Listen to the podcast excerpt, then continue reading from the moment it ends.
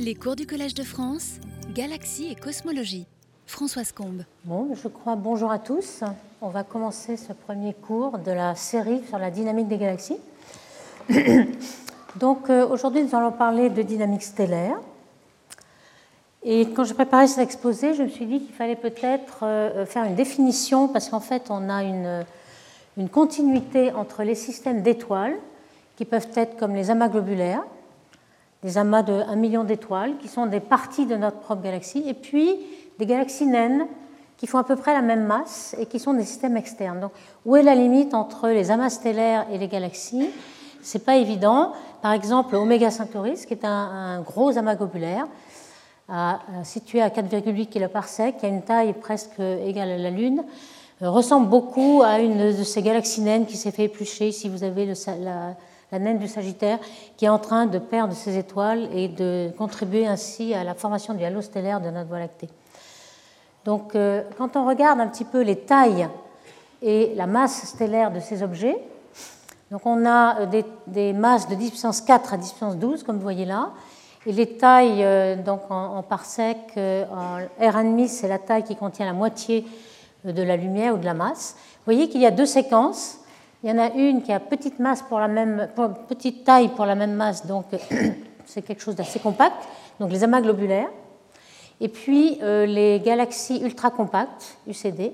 Donc deux branches, une qui commence par une galaxie et qui se termine par un amas stellaire. Donc on a vraiment une continuité. Et puis on a en rouge les galaxies elliptiques, les galaxies elliptiques naines.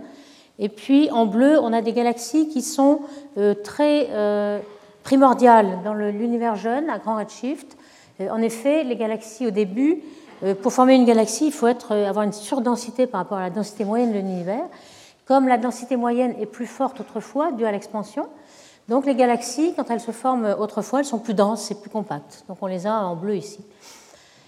Et on a détecté très récemment ce qu'on appelle UDG, Ultra Diffuse Galaxies. Ce sont des galaxies qui, peuvent avoir la masse de la Voie lactée, mais qui sont très très diffuses, avec une très faible brillance de surface, donc ça a été plus difficile de les observer. C'est relativement récent, et elles se trouvent ici. Donc on a tout un système de, systèmes stellaires, galaxies ou amas globulaires, on voit qu'il y a une continuité. Alors justement, on pourrait faire un peu d'histoire. Quand est-ce qu'on s'est euh, rendu compte qu'il y avait des systèmes stellaires dans la Voie lactée et puis des systèmes à l'extérieur de la Voie lactée? Alors là, il y a eu justement un grand débat en 1920, donc après bientôt un siècle, entre euh, des astronomes, l'un étant euh, Harlow Shapley, plus jeune, et Herbert Curtis, un petit peu plus senior, qui l'un pensait que les galaxies, les nébuleuses, hein, qu'on appelle aujourd'hui galaxies, nébuleuses d'Andromède par exemple, M33, les galaxies voisines du groupe local, tout cela était dans un grand système euh, qui, était compris dans la Voie lactée. Et Herbert Curtis disait que non, c'était des, systèmes à part, des galaxies à part. Alors ça paraît un petit peu bizarre qu'on puisse penser cela. Alors pourquoi? Alors pourtant, on connaissait, d'après euh, ce que disait Vesto Slipher, qui avait mesuré les vitesses de récession des galaxies, donc les vitesses euh, des galaxies proches, étaient toutes en train de s'enfuir de nous. Il n'avait pas encore pensé à l'expansion, mais il avait vu que c'était des vitesses positives par effet Doppler par rapport à nous on avait la vue de Captain de la Voie lactée qui était toute petite, centrée sur le Soleil, qui faisait 10 kg par sec. Alors pourquoi elle centrée sur le Soleil? C'est qu'on euh, sous-estimait l'absorption de la poussière. Donc la poussière nous réduit ce qu'on voit en optique au voisinage du Soleil. On a l'impression que le Soleil est au centre. En fait, il faut prendre en compte la poussière. Quand on va dans l'infrarouge, on voit toute la Voie lactée. C'était ce qu'on avait à l'époque. Et puis il y avait, euh, bon, il y avait aussi des, le premier qui a fait une vue un petit peu spirale de la Voie lactée, mais enfin il y avait quand même le Soleil au centre était Cornelius Easton. Et puis il y avait aussi des euh, fausses observations, comme par exemple celle de Van Manen, qui avait euh, observé, soi-disant, hein, des mouvements propres des galaxies extérieures, qu'on appelait nébuleuses donc à l'époque. Et donc si c'était des mouvements propres euh, visibles, il fallait qu'elles soient très proches, sinon on ne peut pas voir les mouvements de rotation des galaxies lorsqu'elles sont très lointaines. En fait, c'était une erreur, mais ça obscurcissait un peu le débat. Alors, quels étaient les arguments? On avait quand même euh, un, indicateur de distance très précis qui était la relation des céphéides, période-luminosité, comme vous le savez, qui a été inventé par, euh, qui a été trouvé par euh, Henrietta Leavitt en 1909. Donc en 1920, on savait ça. Mais qu'on on va voir, Arlo Chapelet croyait bien à cette relation, donc avait déjà mis les, les, amas globulaires à leur bonne distance grâce à ça, mais Curtis n'y croyait pas. Donc en, cela, il avait vraiment tort. Il pensait qu'il y avait une très grande dispersion de mesures et qu'il fallait de meilleures statistiques. Alors Arlo Chaplet pensait donc que toutes ces nébuleuses, ces galaxies proches qu'on dit aujourd'hui, faisaient partie, des systèmes stellaires qui faisaient partie de la Voie lactée. Il avait une Voie lactée très très grande, 100 kg par sec ou plus, alors que euh, Curtis avait une petite euh, taille pour la Voie lactée, donc les autres pouvaient être extérieurs. Au point de vue de la vitesse de récession de ces nébuleuses, pourquoi? Ben, Il pensait que c'était dû à la pression de radiation.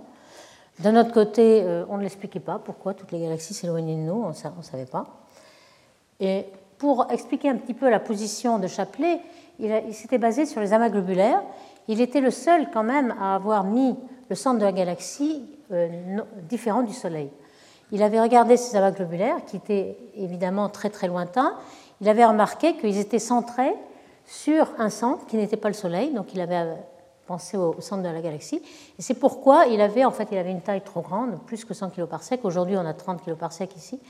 Donc il mettait toutes les nébuleuses à l'intérieur de ce vaste système, en se trompant sur la distance, mais tout de même euh, en ayant euh, bien compris que le centre de la galaxie était bien plus loin que ce qu'on croyait. Donc euh, il y avait quand même un petit peu de vrai. Donc quand on regarde bien, hein, la moralité de l'histoire, c'est que chacun avait du vrai et du faux. C'était assez difficile à l'époque quand même de, trancher. Donc Chapelet ne mettait pas le soleil au centre, donc ça c'était un bon point. Il se basait sur le céphéide.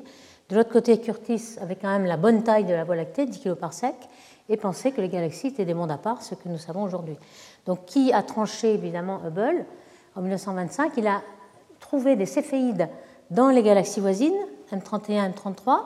Il les a placés très très loin, beaucoup plus loin que la grande galaxie de Chapelet. On sait aujourd'hui qu'M31 est à 700 kg par sec, M33 à 900 kg par sec, donc c'était quasiment la bonne bon ordre de grandeur, et il a interprété ces vitesses positives de récession de Slipher par l'expansion de l'univers, donc en 1929. Donc on voit comment tout ça s'est mis en route, mais ce n'était pas du tout évident de penser à des galaxies extérieures en 1920. En 1930, on a compris ce qu'étaient les amas globulaires et la Voie lactée. D'où c'est toujours intéressant de se plonger un peu dans, dans cette origine de distinction entre les systèmes stellaires et les galaxies. Donc voici les grandes lignes de cet exposé aujourd'hui. On va parler un tout petit peu de l'introduction du contenu euh, des galaxies. Et puis, on va surtout s'intéresser euh, à la dynamique des étoiles, montrer que les étoiles sont un milieu sans collision. On va expliquer pourquoi ce qu'on appelle sans collision. Et euh, en déduire les, équations qui régissent ces étoiles, avoir leur stabilité, comment les galaxies sont stables et quelles sont les orbites, les résonances. On va essayer d'expliquer la structure spirale des galaxies en fait, on n'aura pas le temps de tout faire, donc la, semaine prochaine, on parlera de la théorie des ondes de densité. Et puis, on regardera pourquoi les amas globulaires sont des systèmes dont la dynamique est assez différente de la Voie lactée. Alors, les galaxies spirales, donc on va s'intéresser aujourd'hui, sont euh, la majorité des galaxies. On a à peu près les deux tiers de toutes les galaxies dans l'univers sont spirales. Elles sont en forme de disque en rotation, hein, un disque assez mince. Et le gros problème, c'est de savoir pourquoi on a cette structure spirale parce qu'elle est très cohérente et semble durer des milliards d'années. Et pourquoi euh, c'est un problème? C'est que normalement, euh, elle devrait s'enrouler très très vite.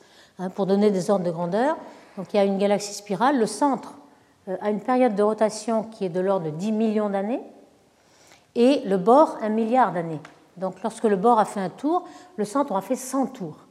Donc si vous aviez par exemple des étoiles alignées là, selon un rayon, en temps T2, vous voyez que le centre tourne plus vite, donc on commence à s'enrouler, on s'enroule, et lorsque T3 a fait un tour, l'autre aura fait 100 tours, et on aura complètement enroulé, on ne verra plus de structure spirale du tout très rapidement.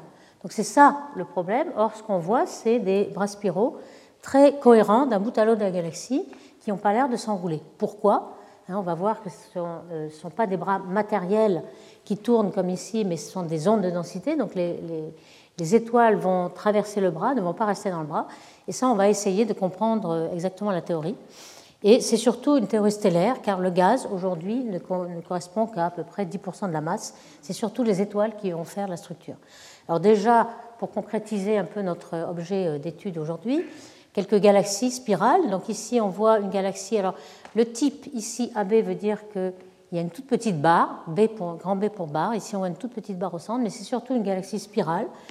On voit euh, en, bleu, vert, ce sont les zones de formation d'étoiles. Donc déjà, on sait que euh, rentrer dans le bras va nous faire euh, engendrer une formation d'étoiles assez violente. Ici, on voit en bleu, ce sont les régions ionisées, les régions de gaz ionisés autour des étoiles. ici, on voit une autre galaxie complètement spirale on voit le bras spiral qui va du centre au bord, toujours sans s'enrouler, avec un seul tour, mettons 180 degrés. Et on voit surtout euh, des, poussières, des traînées de poussière qui tracent bien le bras, ce qui veut dire que le gaz est vraiment comprimé euh, dans la structure spirale. Et puis on a parfois des barres un peu plus importantes. Ici, c'est Messier 83. On a une belle barre d'étoiles et puis des bras spiraux qui sortent de du bout de la barre des étoiles. Pardon.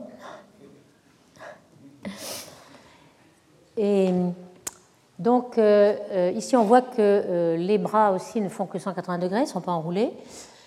on a des, formations d'étoiles, et lorsque la barre est très forte, ici une très forte barre, on a vraiment dépeuplé l'interbras. Il a pas, ici, on a plutôt des branchements. On voit que les bras sont réguliers, mais il y a quand même des branchements interbras, des fourches ou bien des, des extensions qui font joindre les bras l'un les autres. On voit les traînées de poussière. Donc on voit qu'il y a de la complexité tout de même. Et puis dans les galaxies barrées, on a une traînée de poussière euh, qui va dans le côté en avance. Euh, quand on a des bras spiraux comme ça, on sait que les, euh, étoiles rentrent dans la partie concave du bras. C'est toujours dans ce sens qu'on tourne. Donc ici, on est en avance, les traînées de poussière sont en avance. Alors on a cette structure, cette séquence de Hubble qui est bien connue depuis longtemps. Évidemment, Hubble pensait qu'on partait des systèmes les plus simples ici, jusqu'aux systèmes les plus complexes. En fait, c'était le contraire. Hein. On part de, ces systèmes-là. Pourquoi? Parce qu'ils sont beaucoup plus riches en gaz. On sait que les, galaxies commencent par euh, un nuage de gaz qui s'aplatit par dissipation, qui va former un disque très mince. Et puis, euh, la galaxie va avoir tendance à minimiser son énergie, c'est-à-dire à concentrer la masse. C'est là qu'on a l'état d'énergie minimum. Et donc, pour concentrer la masse, ce qu'il faut, c'est surtout évacuer le moment angulaire. Vous voyez qu'il y a la rotation qui empêche à la matière de tomber. Donc ce qu'il faut, c'est des couples de torsion qui vont euh, évacuer le moment angulaire. Et ces couples sont dus à la barre et à la spirale. Pourquoi? Parce que si la, galaxie était complètement euh, axisymétrique, il n'y aurait aucun couple et il n'y aurait aucune concentration de masse. Là, la concentration de masse est possible grâce à la spirale. Et on voit que euh, dans la, séquence ici, on a un bulbe qui est l'index de la séquence. Un bulbe va croître de plus en plus jusqu'à devenir une galaxie elliptique ici. Donc le milieu interstellaire, c'est le gaz. Euh, il est intéressant parce qu'il trace un petit peu euh, ce qui se passe dans la, galaxie. Dans les bras spiraux, ils sont très très sensibles aux bras spiraux. Mais vous voyez, comme masse, ils correspondent assez peu. Ils ne vont pas faire beaucoup de potentiel gravitationnel. Vous avez du gaz atomique qu'on appelle H1 qui fait à peu près dans une galaxie 3 10 puissance 9 masse euh, solaire. Du gaz moléculaire, dès que le nuage est plus dense, on va passer de la phase atomique à la phase moléculaire, on a à peu près la même quantité. Et le gaz ionisé, qui ionisait autour des étoiles. Lui, c'est très très peu de masse, c'est négligeable, mais c'est quand même un traceur de la formation d'étoiles. Donc c'est très intéressant comme traceur, mais euh, au point de vue masse, ça ne correspond à rien. Et la poussière aussi, c'est un traceur, mais qui ne correspond pas à grand-chose. Alors le gaz atomique, lui, est très très étendu. C'est même euh, la façon euh, dont la galaxie de, s'enrichir en gaz, puisque c'est un réservoir de gaz. Ici, on voit un exemple frappant d'extension de gaz euh, lorsque, par exemple, vous avez Messier 81 ici, Messier 82, de galaxies en interaction. Lorsqu'on regarde l'image optique à la même échelle, on n'a pas l'impression qu'elles sont en interaction, mais le son, on voit bien qu'il y a des ponts de matière en gaz. Donc ça, c'est une image du gaz hydrogène à 21 cm de longueur d'onde. On voit bien qu'il y a des queues de marée et les deux galaxies sont en interaction. Donc ce, gaz autour des galaxies qui peut aller jusqu'à 4 euh, fois le rayon optique, ici on a l'exemple de Messier 83, où euh, la galaxie optique fait ce, petit euh, volume au centre seulement. Et on voit qu'il y a des structures spirales aussi, peut-être des ondes de densité, on va voir, qui sont dans le gaz et qui permettent à ce gaz justement d'aller vers le centre. Le, gaz ici est en, quelque sorte dans une phase transitoire entre la galaxie et puis les filaments cosmiques qui vont enrichir en gaz euh, la galaxie. Hein. Euh, tout le temps, le, gaz tombe vers le centre, forme des étoiles, forme un bulbe, et puis du gaz arrive des filaments cosmiques et enrichit la galaxie. La galaxie n'est pas du tout un système isolé, mais euh, le, gaz H1 ici est un pont entre les filaments cosmiques et puis la galaxie. Alors évidemment, euh, lorsqu'on a une galaxie vue par la tranche, on voit que ce gaz n'est pas forcément tout à fait dans le même plan. Il y a des cas où la, galaxie est tordue comme une crêpe, on appelle ça warp en anglais. C'est assez concis, donc on l'appelle aussi, euh, au lieu de dire tordue comme une crêpe, on préfère dire warp, hein, c'est franglais. Mais on voit bien que le gaz qui arrive des filaments cosmiques n'est pas forcément encore à l'équilibre dans le plan de la galaxie. C'est lorsqu'il tourne et va spiraler vers le centre, il va se mettre à l'équilibre dans le plan ici. Alors évidemment, ce euh, gaz euh, hydrogène, comme il est très très étendu, bien plus grand que la galaxie optique, euh, est un traceur très très utile pour tracer la matière noire. Ici, on voit des courbes de, vitesse, hein, le galaxie qui s'éloigne, les étoiles qui s'éloignent en rouge, enfin le gaz qui s'éloigne et le, gaz qui s'approche en bleu, en H alpha ou en H1, et on voit que les courbes de rotation, là, la courbe de rotation en fonction du rayon, elle est complètement plate, et ça c'est le problème de matière noire que nous avons déjà traité la première année.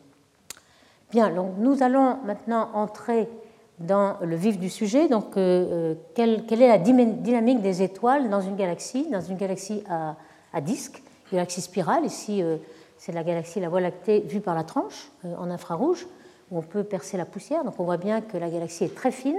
En général, on a un rapport d'axe petit h, la hauteur, sur le rayon de la galaxie qui est un dixième ou moins. Donc, on peut vraiment dire que c'est vraiment des disques très très fins. Et le nombre d'étoiles est très grand. Hein, on a à peu près 10 puissance 200 milliards d'étoiles. Alors, comme on le sait, bien sûr, on a la masse. Et on sait que la masse moyenne des étoiles, c'est plutôt 0,8, 0,7 masse solaire. Donc, on a plus euh, de, nombre d'étoiles que de masse en, masse solaire. Alors, ce qu'on va euh, montrer, c'est que euh, les collisions entre étoiles sont absentes dans les galaxies. Ça, ça peut paraître curieux, puisque justement, elles sont nombreuses. Et euh, alors, quand ce qu'on appelle rencontre entre galaxies, entre étoiles, pardon, dans une galaxie, ce n'est pas euh, lorsque les étoiles se touchent, hein, c'est le billard, etc. Ça, ça n'arrivera jamais. Les rencontres, c'est un petit peu euh, ce qu'on a ici représenté, c'est-à-dire une étoile qui arrive d'une très grande distance, de l'infini par exemple, avec un certain paramètre d'impact petit b. Sur une étoile, on s'est mis dans le référentiel où cette étoile est fixe par exemple, et cette étoile, si elle rencontre m, elle va être déviée par la gravitation, par la masse de m. Et euh, on sait calculer par la loi de, Newton hein, la petite déviation qu'il y aura par rapport au trajet original de l'étoile. Et on peut savoir quel est l'échange d'énergie dans cette collision. Alors cette collision est parfaitement élastique, les étoiles ne dissipent aucune énergie, mais il y a échange d'énergie d'une étoile à l'autre. Donc euh, cette étoile va perdre un peu d'énergie et va en donner à cette étoile-là qui va se mettre en mouvement et donc, on peut calculer delta E, qui est une fonction donc, du paramètre d'impact, de la vitesse initiale, et euh, faisant intervenir les masses et la constante de gravitation. Donc, euh, ce qu'on voudrait, c'est est-ce que dans cette interaction à deux corps, si elle existait, on aurait un temps de relaxation par, euh, par interaction à deux corps qui se définirait comme si on a plusieurs rencontres, toute l'énergie qu'on a échangée dans ces rencontres est à peu près égale à l'énergie initiale. C'est à peu près un ordre de grandeur pour le temps de relaxation. En fait, c'est ce temps de relaxation qu'on va montrer qui est bien plus grand que l'âge de l'univers. Alors pourquoi? Il y a un petit diagramme qui le montre déjà ici. Vous voyez, euh, à chaque étoile, on a un puits de potentiel qui est euh, le puits de potentiel en 1 sur R, qui est la loi de Newton. J'ai symbolisé par ce petit euh, dessin-là une étoile représentée par son puits de potentiel, si vous voulez. Ici, on a le potentiel et le rayon. Et donc, à chaque étoile, on aurait ceci.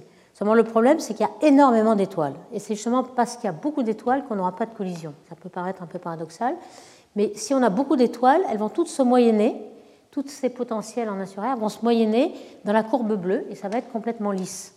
En quelque sorte, ici, j'ai représenté une étoile, mais si j'en ai des milliards, ça va être un continuum d'étoiles et euh, chaque étoile va passer au travers sans savoir s'il faut aller à gauche ou à droite, mais elle va aller tout droit, s'il y a autant d'étoiles à gauche ou à droite.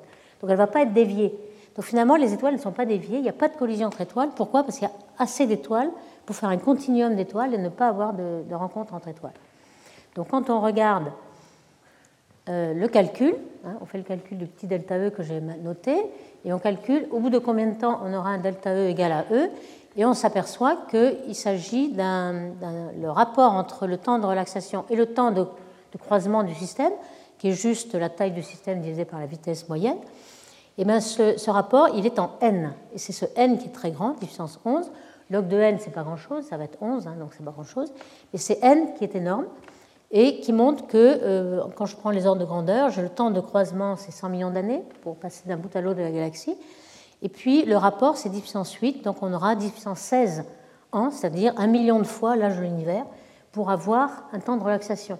Donc vous voyez qu'il n'y a aucune collision entre étoiles. Pourquoi? Parce que n est très grand. On verra que pour les amas justement d'étoiles, où n est beaucoup plus petit, on aura des collisions entre étoiles, parce qu'on a moins d'étoiles. Mais quand on a beaucoup d'étoiles, on n'a plus de collisions, en quelque sorte. Donc ça, ça va être, c'est un point important qui va euh, nous permettre de faire des calculs par exemple, euh, quand on veut calculer la densité des étoiles dans une galaxie, donc on représente euh, la densité par une fonction f, fonction de la position x, y, z, et puis fonction de la vitesse v, v, y, v, z. Donc c'est cette fonction f. Si vous voulez avoir la densité, ce sera la somme de f sur euh, les vitesses. Hein oh non, c'est flûte. Donc,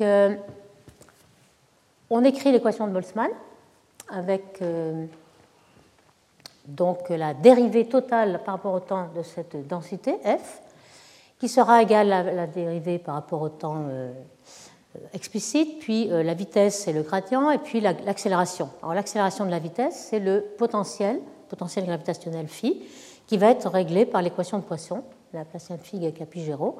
Donc je ne rentre pas dans les détails, mais on va essayer de calculer quelle est la condition de stabilité.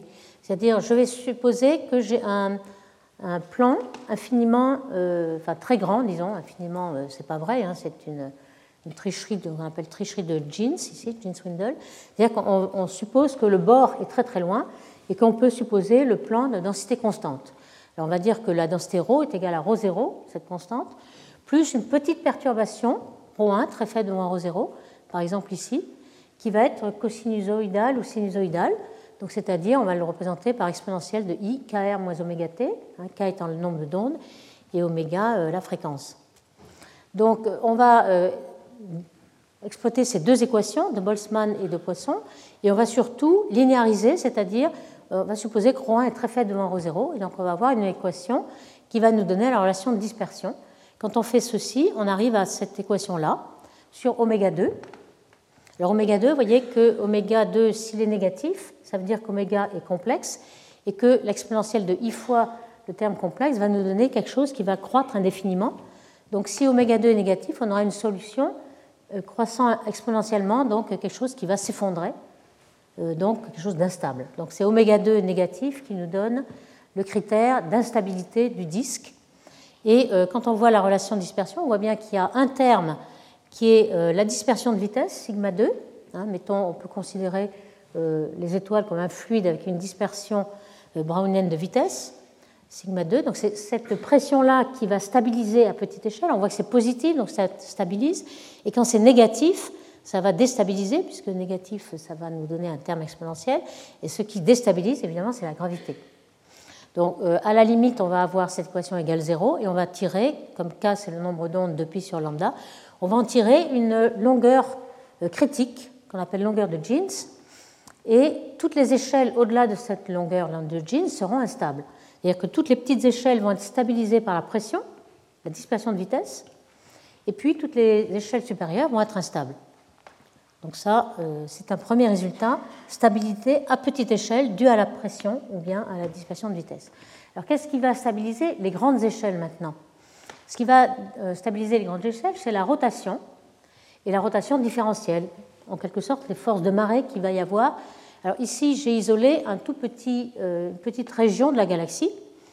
Le centre de la galaxie est par là. Et euh, chaque euh, point de la galaxie est attiré par le centre par la force centripète, oméga 2R ou V2 sur R, comme vous voulez. Et évidemment, elle est plus grande vers la galaxie que vers le bord. Comme je sais que la galaxie est en rotation avec la vitesse oméga, je vais soustraire la force centrifuge au centre, donc j'ai 0 au centre, Évidemment, ici, j'ai un petit excès par rapport à la force centrifuge ici et un petit euh, défaut ici. Donc, j'ai les forces, lorsque je suis dans le référentiel en rotation avec l'élément de, surface ici, j'ai ces forces de marée qui, ont tendance à déchirer un petit peu le petit élément de disque que j'ai pris ici. Donc, on voit bien pourquoi ces forces de marée euh, stabilisent en fait. Elles vont empêcher l'effondrement de ce petit élément de surface. Donc, euh, on va calculer les forces de marée, c'est-à-dire la dérivée d'oméga de R sur R, hein, c'est la différence qui est entre ici et ici. Mettons delta R, le petit élément euh, de surface ici. Donc vous voyez comment ça, arrive ici. Et puis on va, euh, alors ça arrive la, la, fréquence épicyclique dont je vais parler tout à l'heure, hein, on, le met pour plus loin. Et puis euh, on va égaler avec l'autogravité, c'est-à-dire la force qu'exerce euh, le petit élément pour s'effondrer. Alors c'est quoi? Ben, C'est Gm sur R2. Alors M c'est sigma pi R2 sur R2. Et donc lorsqu'on équilibre ces deux-là, on voit qu'il y a une longueur critique. Donc cette fois-ci, c'est euh, tout ce qui est au-delà de, cette longueur critique va être stable, puisqu'on va avoir assez de force de marée pour retenir l'effondrement. Et puis tout ce qui est inférieur sera instable. Alors vous voyez qu'on a deux choses. On a toute la stabilité est assurée par la pression jusqu'à lambda G, lambda jeans, et puis au-delà de ce L crit, on a la stabilité. Donc si on veut que tout soit stable, il faut augmenter la dispersion de vitesse pour que la longueur de jeans soit égale à cette longueur critique ou la rotation. La rotation, on ne peut pas la bouger. On va euh, monter sigma, la dispersion, et si la dispersion est plus grande qu'une certaine dispersion critique, toutes les échelles seront stables. Et c'est ça le critère de Toombre qu'on utilise très souvent pour les disques de galaxies. On appelle le rapport Q euh, la dispersion de vitesse observée à cette dispersion critique qui stabilise le disque complètement pour toutes les échelles. On va appeler ça euh, Q, et donc si Q est supérieur à 1, le disque sera stable. Alors on l'a fait ici euh, avec ρ, etc., ρ, m, etc. En fait, on est dans un disque, comme je disais, avec une hauteur h, une, densité de surface sigma en fonction de ρ et de petit sigma la dispersion de vitesse. donc on peut exprimer tout ça en fonction des quantités à deux dimensions. En fait, quand euh, on a euh, h qui est très petit par rapport à r, comme je disais tout à l'heure, on peut dire que les deux mouvements verticaux et dans le plan sont découplés.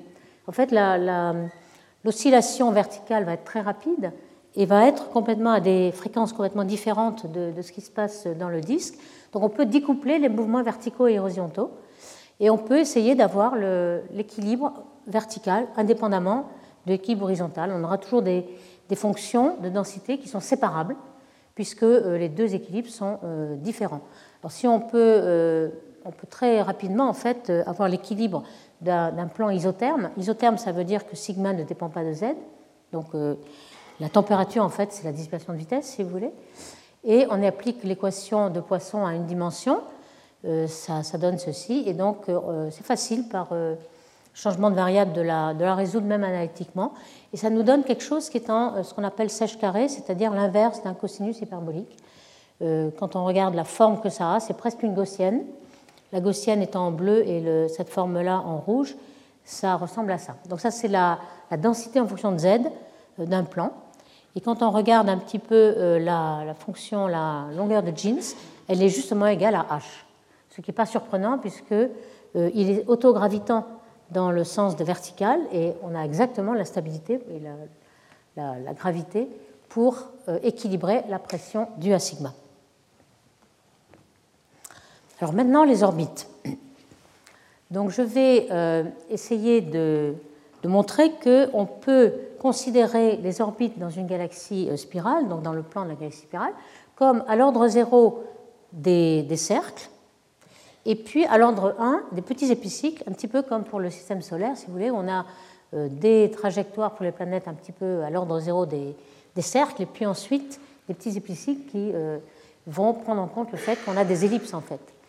Donc ici, ça va être un peu la même chose. On va dire qu'on a un, un cercle guide donc le, rayon va être égal à R, une constante pour l'orbite, et puis un petit, euh, une petite perturbation x par rapport à, R, de même en θ dans la tangente, un petit y.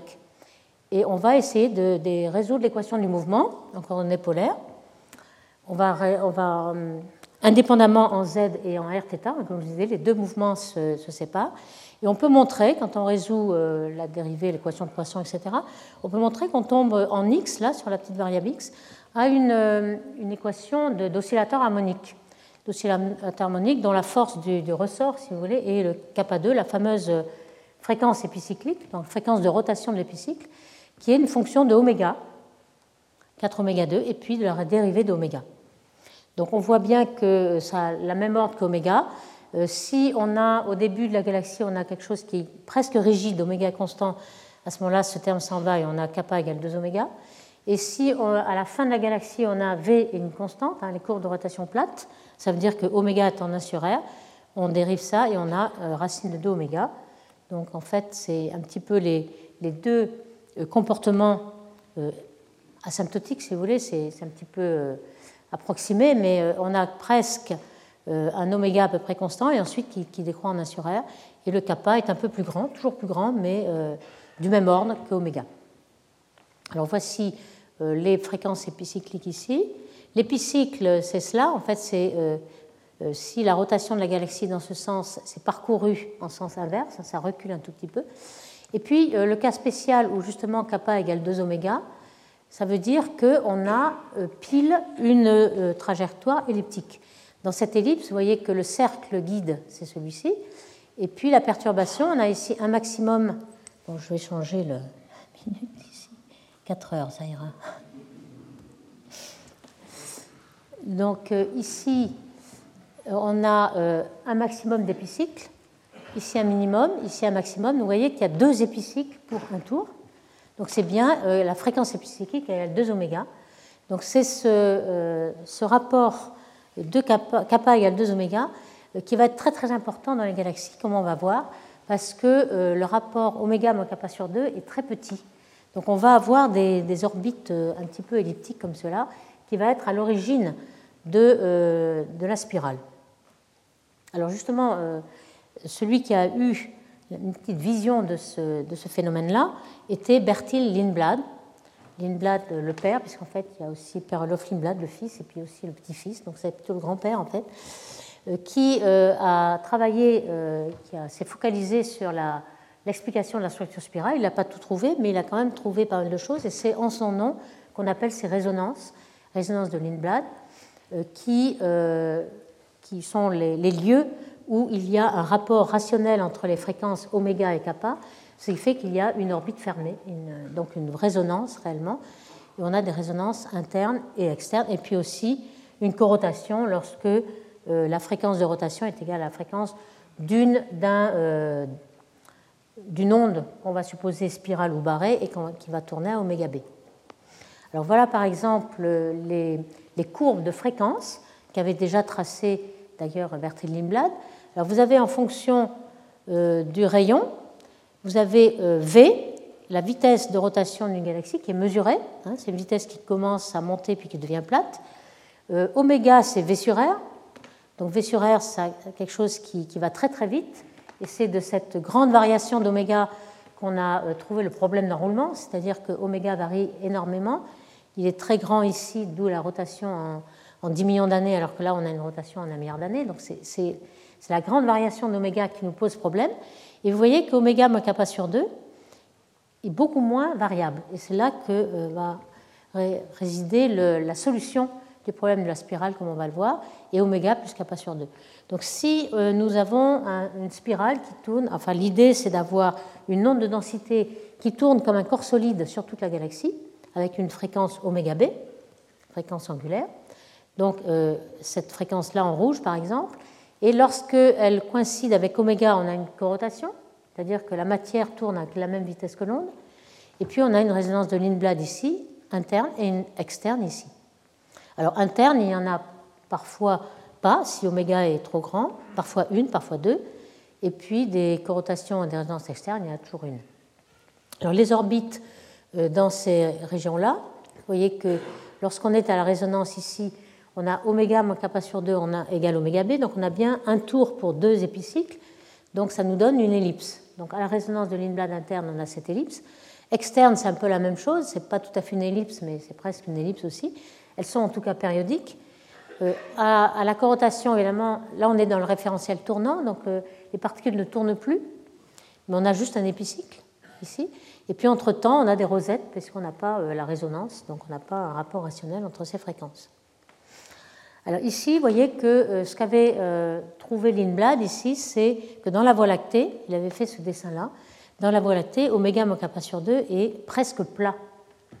Donc si on a euh, une onde qui est à peu près à cette fréquence-là, on va avoir ces orbites qui vont presque précesser à la même fréquence. Alors là, c'est là que ces petits dessins euh, sont à peu près euh, sont une illustration du principe. Vous voyez qu'on euh, a représenté une, une des ellipses des orbites de ces étoiles par au moins une douzaine d'étoiles. Il y a 1, 2, 3, 4, 5. S'il y a une étoile à cette orbite, il peut y en avoir une douzaine. Et puis, on a un cercle guide qui est, qui est comme ceci. Et puis chaque euh, euh, étoile parcourt un petit épicycle. Lorsque l'étoile est à son apocentre, on a euh, le bord, le grand axe de l'ellipse. Lorsqu'il est au péricentre, ici, on a le petit axe de l'ellipse. Donc on comprend qu'on n'a pas un cercle, mais une ellipse, parce qu'on peut passer au péricentre et à l'apocentre. Et puis l'étoile, elle va tourner avec oméga, elle va de là à là jusque là. Par contre, ce que fait l'ellipse, l'orbite, il précède à un taux beaucoup inférieur. Hein, donc oméga, c'est ici, et oméga moins kappa sur 2, on voit que c'est deux fois inférieur. Et c'est ça en fait. C'est euh, l'orbite ici précesse à oméga moins kappa sur 2. C'est la fréquence de précession de l'orbite, alors que l'étoile va beaucoup plus vite. Elle va à la vitesse oméga et non pas oméga moins kappa sur 2. Donc c'est ça l'essence de, euh, de l'onde et des étoiles qui ne vont pas à la même vitesse que l'onde. Donc on, va pouvoir construire un petit peu des ondes cinématiques et on verra la semaine prochaine, on va essayer de, bâtir la théorie des ondes de densité. On pourra montrer que lorsqu'on rajoute l'autogravité, tous les taux de précession vont euh, se ressembler et, même être exactement constants, de manière à ce que euh, la vitesse de l'onde soit constante d'un bout à l'autre de la galaxie. Donc ici, euh, ce concept des ondes de densité est bien représenté ici. On va supposer par exemple qu'à l'instant t égale 0, ces orbites euh, elliptiques qui sont quasi à la résonance de Lindblad sont alignées. Si elles sont alignées ici, euh, elles vont toutes précesser à une fréquence constante et donc on va avoir une barre en quelque sorte. Elles sont toutes alignées. Alors évidemment, dans une barre, c'est ce qui se passe. Les orbites des étoiles vont assez vite. Par contre, la barre tourne très lentement, beaucoup plus lentement que euh, le mouvement des étoiles à l'intérieur de cette barre. Si par exemple vous aviez mis à l'instant t égale 0, vous avez décalé d'un petit déphasage des orbites, chaque orbite elliptique par un petit angle alpha qui est fonction de rayon de, façon à former une spirale logarithmique. Vous voyez un petit peu que vous allez former une spirale par accumulation de densité. En fait, quand on suit une, orbite ici, on voit que par exemple le Soleil passe ici et il va se retrouver dans le bras, il va être tangent au bras pendant longtemps, donc il va passer un certain temps dans le bras, puis il va en ressortir ici, repasser dans ce bras et ainsi de suite. Donc on voit que euh, les bras ils sont faits par accumulation de matière parce qu'on passe un certain temps vu qu'on y est un petit peu tangent à ce bras. Donc c'est seulement une accumulation de densité, mais ce ne sont pas des bras matériels. Donc c'est ça un petit peu l'idée des ondes de densité. Chaque étoile va traverser le bras et va faire plusieurs tours, alors que euh, la spirale va se promener à la même vitesse d'un bout à l'autre et on va pouvoir euh, vaincre le problème de l'enroulement. Alors il y a aussi autre chose, hein, par exemple des spirales flocculantes. Euh, il est certain qu'il y a des spirales qui n'ont pas euh, de, belles spirales d'un bout à l'autre de la galaxie. Ici, vous avez un exemple. Et ça, c'était déjà expliqué dans les années 70 par une formation contagieuse d'étoiles. Imaginons qu'on ait une formation d'étoiles ici. Ça, c'était déjà une petite simulation sur ordinateur où euh, les régions voisines de la première région qui a formé des étoiles étaient aussi euh, contagieuse parce qu'il euh, y a des vents stellaires, il y a des supernovae qui compriment le gaz euh, autour. Donc vous formez des tas d'étoiles autour et la rotation différentielle tourne les petits morceaux de spirale. Donc vous avez une spirale qu'on appelle flocculante. Là, on n'a pas besoin de densité, c'est des bras matériels, un petit peu comme tourner un peu de lait dans le café. Par contre, ce qu'on voit dans Messi 51, par exemple, c'est vraiment une spirale qui fait au moins 180 degrés d'un bout à l'autre de la galaxie. Ça, ça ne peut pas être des spirales flocculantes. Ou euh, on peut quand même superposer les deux, c'est-à-dire qu'entre les bras, on voit qu'il y a des petits bouts de branchements et de. Donc on peut peut-être superposer, mais en tout cas, ici, on a une, spirale euh, complètement cohérente. Alors on verra qu'elles euh, ne sont pas éternelles non plus. Il va falloir trouver des mécanismes pour les engendrer et les maintenir. Ici, dans le cas de MC51, on voit qu'il y a un compagnon et euh, les compagnons sont en effet un des mécanismes qui peuvent engendrer ces ondes spirales, ces ondes de densité. Donc c'est ce qu'on verra euh, la semaine prochaine.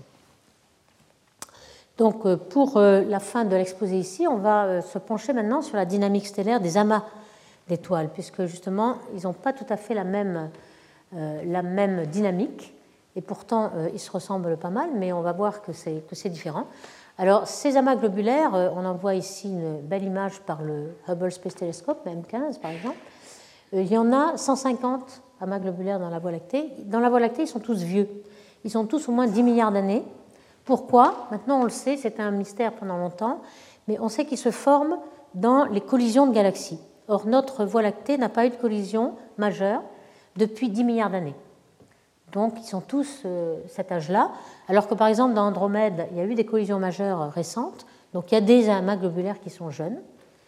Euh, de même dans les, galaxies en interaction. Dans les galaxies elliptiques, il y en a plus de 1000, beaucoup plus dans la Voie lactée. Et pourquoi? Parce que euh, les galaxies elliptiques sont le résultat de fusion de galaxies spirales et que dans la fusion, il se forme beaucoup d'amas globulaires. Alors vous voyez que euh, dans la Voie lactée, ici ce sont des amas globulaires dans la Voie lactée, ils sont tous un petit peu différents. Il y en a qui sont beaucoup plus concentrés que d'autres. Alors pourquoi? Puisqu'ils ont tous le même âge, ils sont 12-10 milliards d'années. Mais en fait, c'est qu'ils ne sont pas formés avec la même concentration, ils n'évoluent pas de la même façon. Et finalement, euh, ils ne sont pas à la même stabilité, on va voir. Certains s'évaporent et certains euh, interagissent avec la Voie lactée et ils sont détruits. Alors comment on peut voir l'âge d'un amas globulaire? C'est en voyant, par exemple ici, on a celui de Messier 55. Le diagramme euh, couleur-magnitude, on porte la couleur des étoiles, leur magnitude. Et on sait qu'en général, les étoiles euh, passent le plus clair de leur temps sur la séquence principale, qui est celle-ci.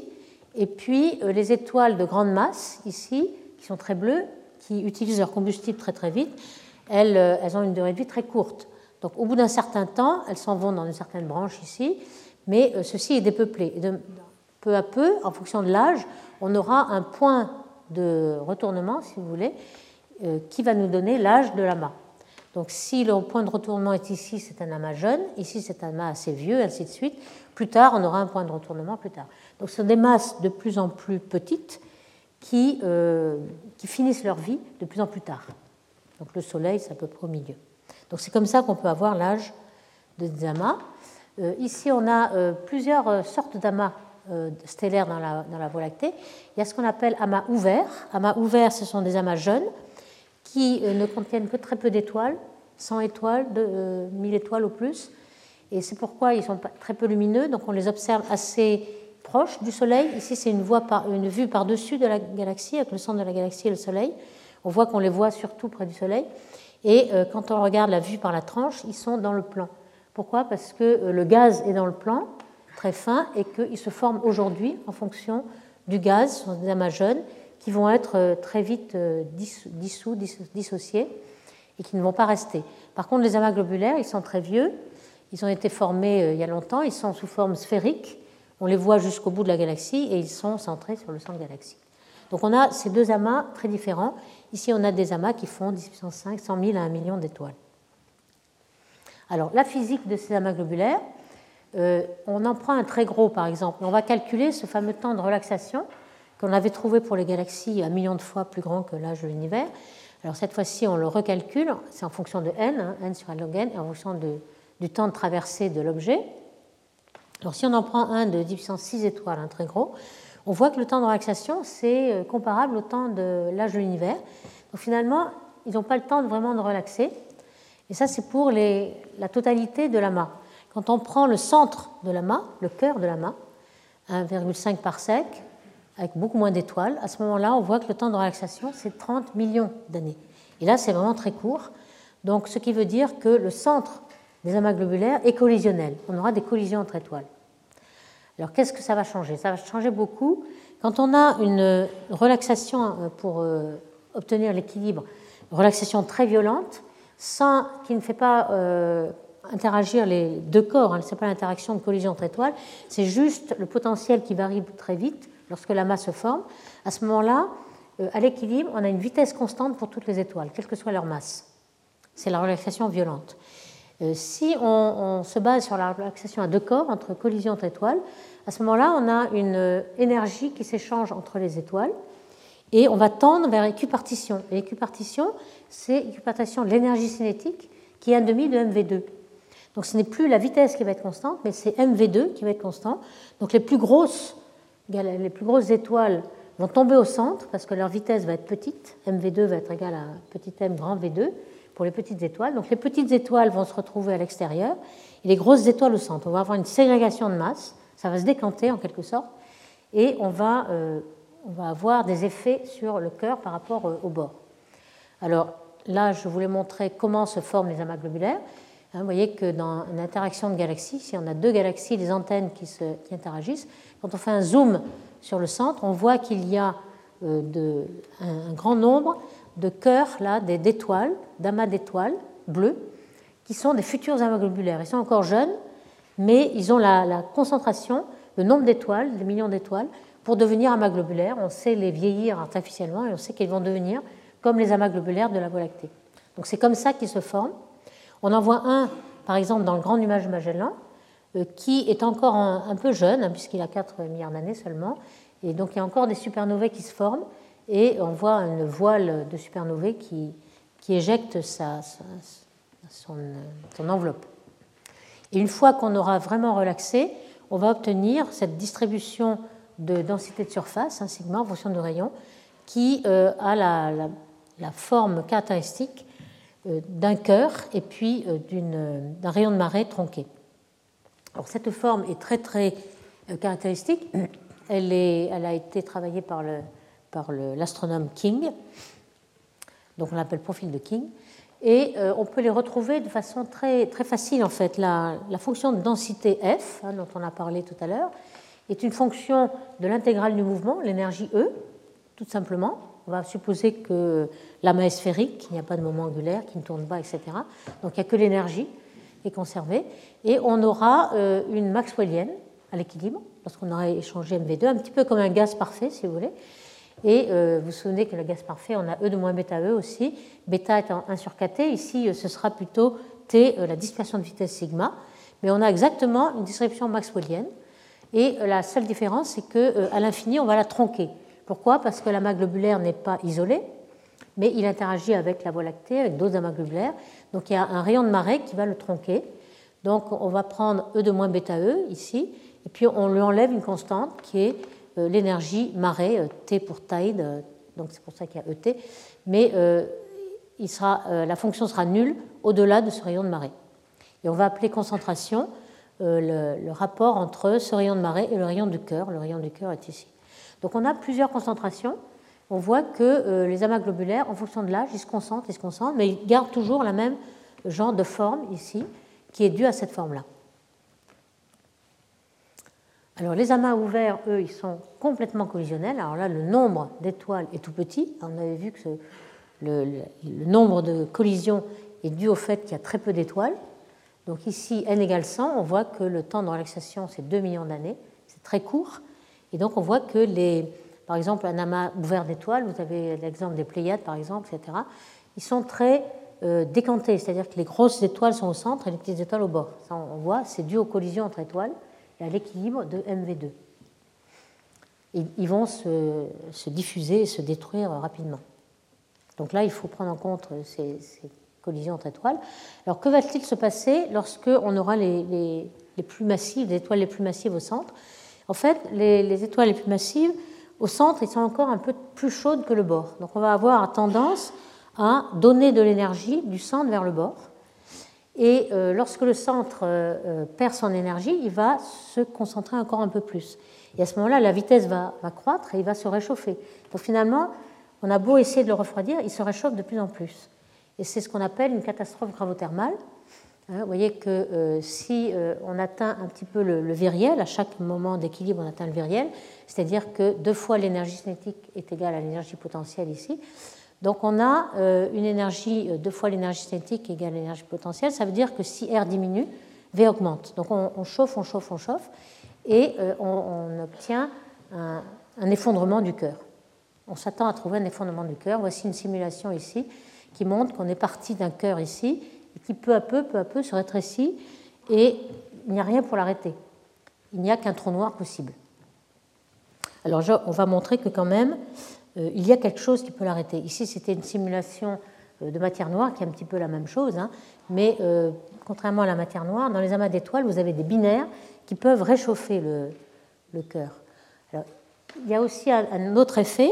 Non seulement le cœur s'effondre, mais l'enveloppe s'évade, s'échappe. Pourquoi? Parce que vous avez des, collisions entre étoiles qui vont de temps en temps donner une grande vitesse à une étoile qui va prendre la vitesse d'échappement. Alors il y a la vitesse d'échappement, ça peut être isotrope, mais la plupart du temps, ce sont des interactions de marée. Ici, vous avez un, amas qui s'appelle Pal, Palomar 5.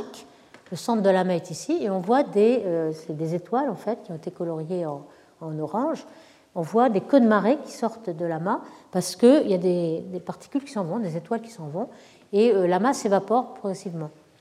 Ici, s'évapore par, euh, sur l'orbite de, de l'amas globulaire. Donc on peut calculer la vitesse moyenne et en fonction du potentiel, calculer combien d'étoiles vont s'évaporer. Alors, on avait vu que la distribution de vitesse, c'est une maxwellienne, une gaussienne, si vous voulez, et euh, il y a à peu près 1% d'étoiles qui vont euh, atteindre la vitesse d'échappement, donc qui s'évaporent progressivement. Donc 1%, ça veut dire qu'en un temps dynamique, on va avoir 100 temps dynamique pour, euh, pour détruire l'amas, évaporer complètement l'amas. Et en effet, on peut calculer cela, que le temps d'évaporation, c'est à peu près 100 fois, 136 fois exactement, quand on fait le calcul, le temps de relaxation à deux corps, donc qui est relativement court dans ces amas. Donc ici, euh, on voit qu'il euh, va s'évaporer, mais entre-temps, le temps de d'effondrement euh, du cœur est quand même plus petit, dix fois plus petit. Donc on va avoir un cœur qui se collapse, et puis l'amas sera complètement évaporé. Et qu'est-ce qui va rester? Un trou noir. Un trou noir peut-être de masse intermédiaire, puisqu'il sera un peu plus gros que les trous noirs de masse stellaire que l'on a dans le, alors qu'est-ce qui va pouvoir arrêter? Au début, on pensait qu'en effet, on n'arriverait pas à arrêter le, collapse, et en fait, on y arrive. On y arrive pourquoi? Parce qu'il y a des binaires. Il ne faut pas oublier que les étoiles, la, plupart des étoiles sont en couple, elles sont binaires, et qu'on euh, peut avoir des binaires plus ou moins serrés. Et lorsque vous avez une binaire qui est à peu près lâche, c'est-à-dire que la distance entre les deux étoiles est assez grande, et que vous serrez la binaire, c'est-à-dire avoir une distance un peu plus petite, vous donnez de l'énergie au reste des, étoiles. par exemple, ici, il y a une simulation faite avec deux étoiles qui arrivent en binaire, là 1 et 2, avec une binaire qui n'est pas serrée du tout, et une troisième qui arrive, donc avec un troisième corps qui va pouvoir prendre l'énergie. vous voyez qu'après un espèce de millimélo de match de rugby, si vous voulez, il y a une binaire qui sort, 2, 3, on a échangé les étoiles entre-temps, 2, 3, et puis la 1 qui était venue en binaire, elle sort toute seule, euh, et avec plus d'énergie. Euh, la 1 sort avec plus d'énergie puisque la binaire elle est très serrée, donc elle a donné de son énergie à la troisième. Donc on va chauffer l'amas globulaire comme ça, avec des binaires. Et ça, ça va pouvoir renverser euh, l'effondrement. C'est ce qu'on voit. Hein. Ici, on a une troisième galaxie qui sert la binaire, si vous voulez, et qui prend euh, de l'énergie. Et quand on fait une simulation numérique, on voit que là, ici, vous avez la densité en fonction du temps on voit qu'il y a un premier effondrement et puis qu'on le renverse à cause des binaires. Évidemment, quand la densité est très grande, il y a de plus en plus de binaires et de plus en plus serrés, d'interactions à trois corps. Ici, vous renversez et puis ensuite, vous avez des oscillations de plusieurs collapses, de plusieurs effondrements de, cet amas globulaire. Alors que ce soit par l'approximation analytique, que ce soit les simulations, euh, les deux trouvent la même chose. Donc il semble que ce soit tout à fait. Alors aujourd'hui, on a des simulations beaucoup plus précises. Euh, c'est très, très, difficile de faire des simulations d'amas globulaire. On pourrait dire que c'est très facile parce qu'il n'y a que 10 puissance 6 particules, qu'on peut avoir une particule par étoile. C'est formidable.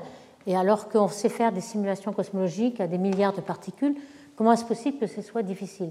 C'est que quand on fait des simulations cosmologiques à des milliards de particules, on fait une approximation à petite échelle, on a un adoucissement, ce qu'on appelle un softening de la gravité, et rien n'est vrai à petite échelle. On ne s'intéresse qu'à la grande échelle. Donc à ce moment-là, on fait des calculs approchés.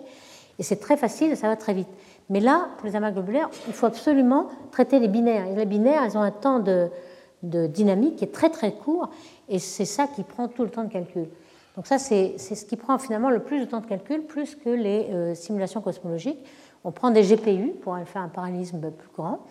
Et les meilleures simulations d'aujourd'hui, Wang et al. par exemple, ont pu euh, traiter donc avec des mois de calcul, un million de particules, et ils ont surtout euh, considéré euh, les différences entre les étoiles. Jusqu'à présent, c'était une étoile de masse solaire, et puis c'est tout. Elles se ressemblaient toutes. Ici, il y a des étoiles de, la séquence principale, main sequence. Il y a des étoiles de géantes rouges, donc elles n'ont pas la même masse, elles ne vont pas évoluer de la même façon. celles qui sont sur la, branche des géantes, là, asymptotique. Ici, vous avez les naines blanches, et ici les binaires, et puis les trous noirs. Il y a aussi des trous noirs qui viennent de, résidus de la formation des étoiles, des supernovae, etc. ici, vous avez l'ensemble.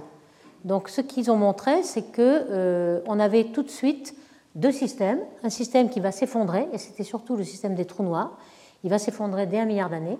Et c'est lui qui va former le trou noir de masse intermédiaire. C'est ce qu'on cherche euh, souvent. Euh, comment passe-t-on des trous noirs de masse stellaire, dont il y a des milliards dans la galaxie, à, aux trous noirs supermassifs que l'on voit au centre et qui forment les noyaux actifs? Eh bien, sans doute, les amas globulaires sont un des candidats pour former des trous noirs de masse intermédiaire. Alors, est-ce que c'est vrai dans la réalité? Voici les, observations qu'on a essayé de détecter avec la cinématique des amas globulaires. ces amas globulaires ont été très étudiés on a des limites supérieures seulement, sauf dans un qui est euh, l'amas globulaire G1 de Andromède, M31, qui semble avoir un trou noir de masse intermédiaire, c'est-à-dire à peu près de 10 puissance 4, c'est-à-dire 20 000 masses solaires.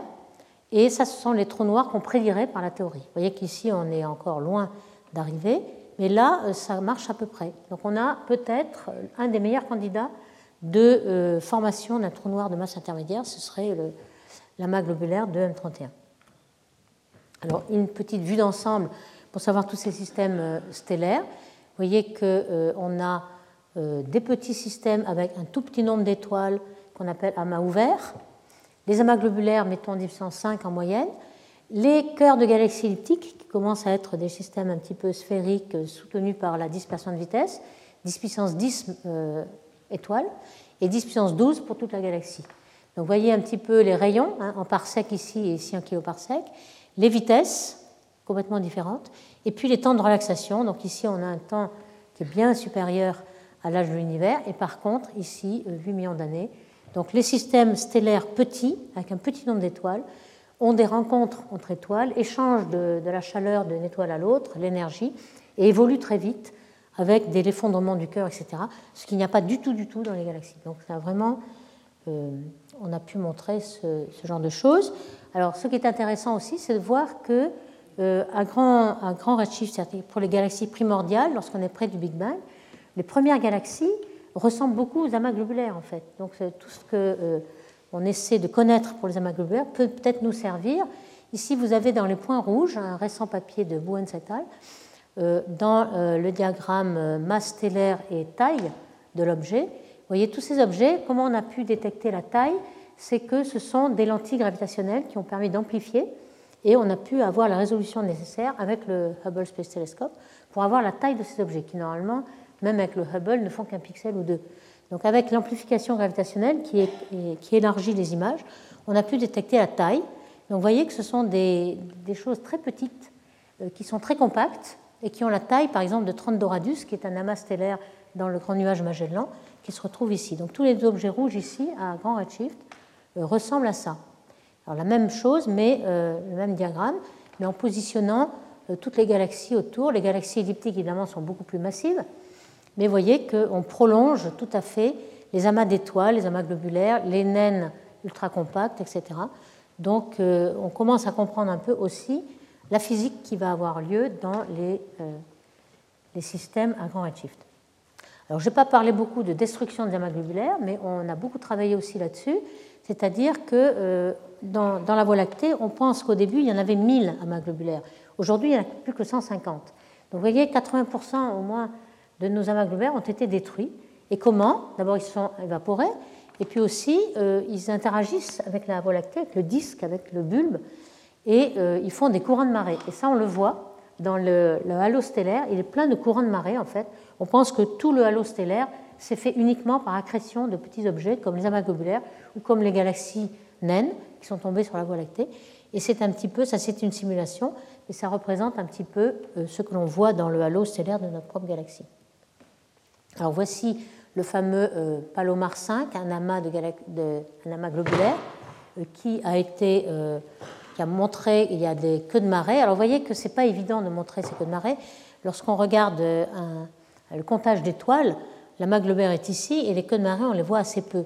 Il faut passer par un diagramme couleur-magnitude pour bien séparer les étoiles de la globulaire qui sont plus vieilles, qui sont un petit peu différentes en couleur, etc.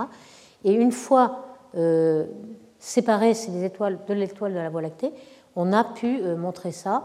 Alors ici, c'est la trajectoire et on voit que les queues de marée sont exactement parallèles à la trajectoire. Il y en a une qui devance et une qui est derrière. On a toujours une queue de marée en deux, deux symétries.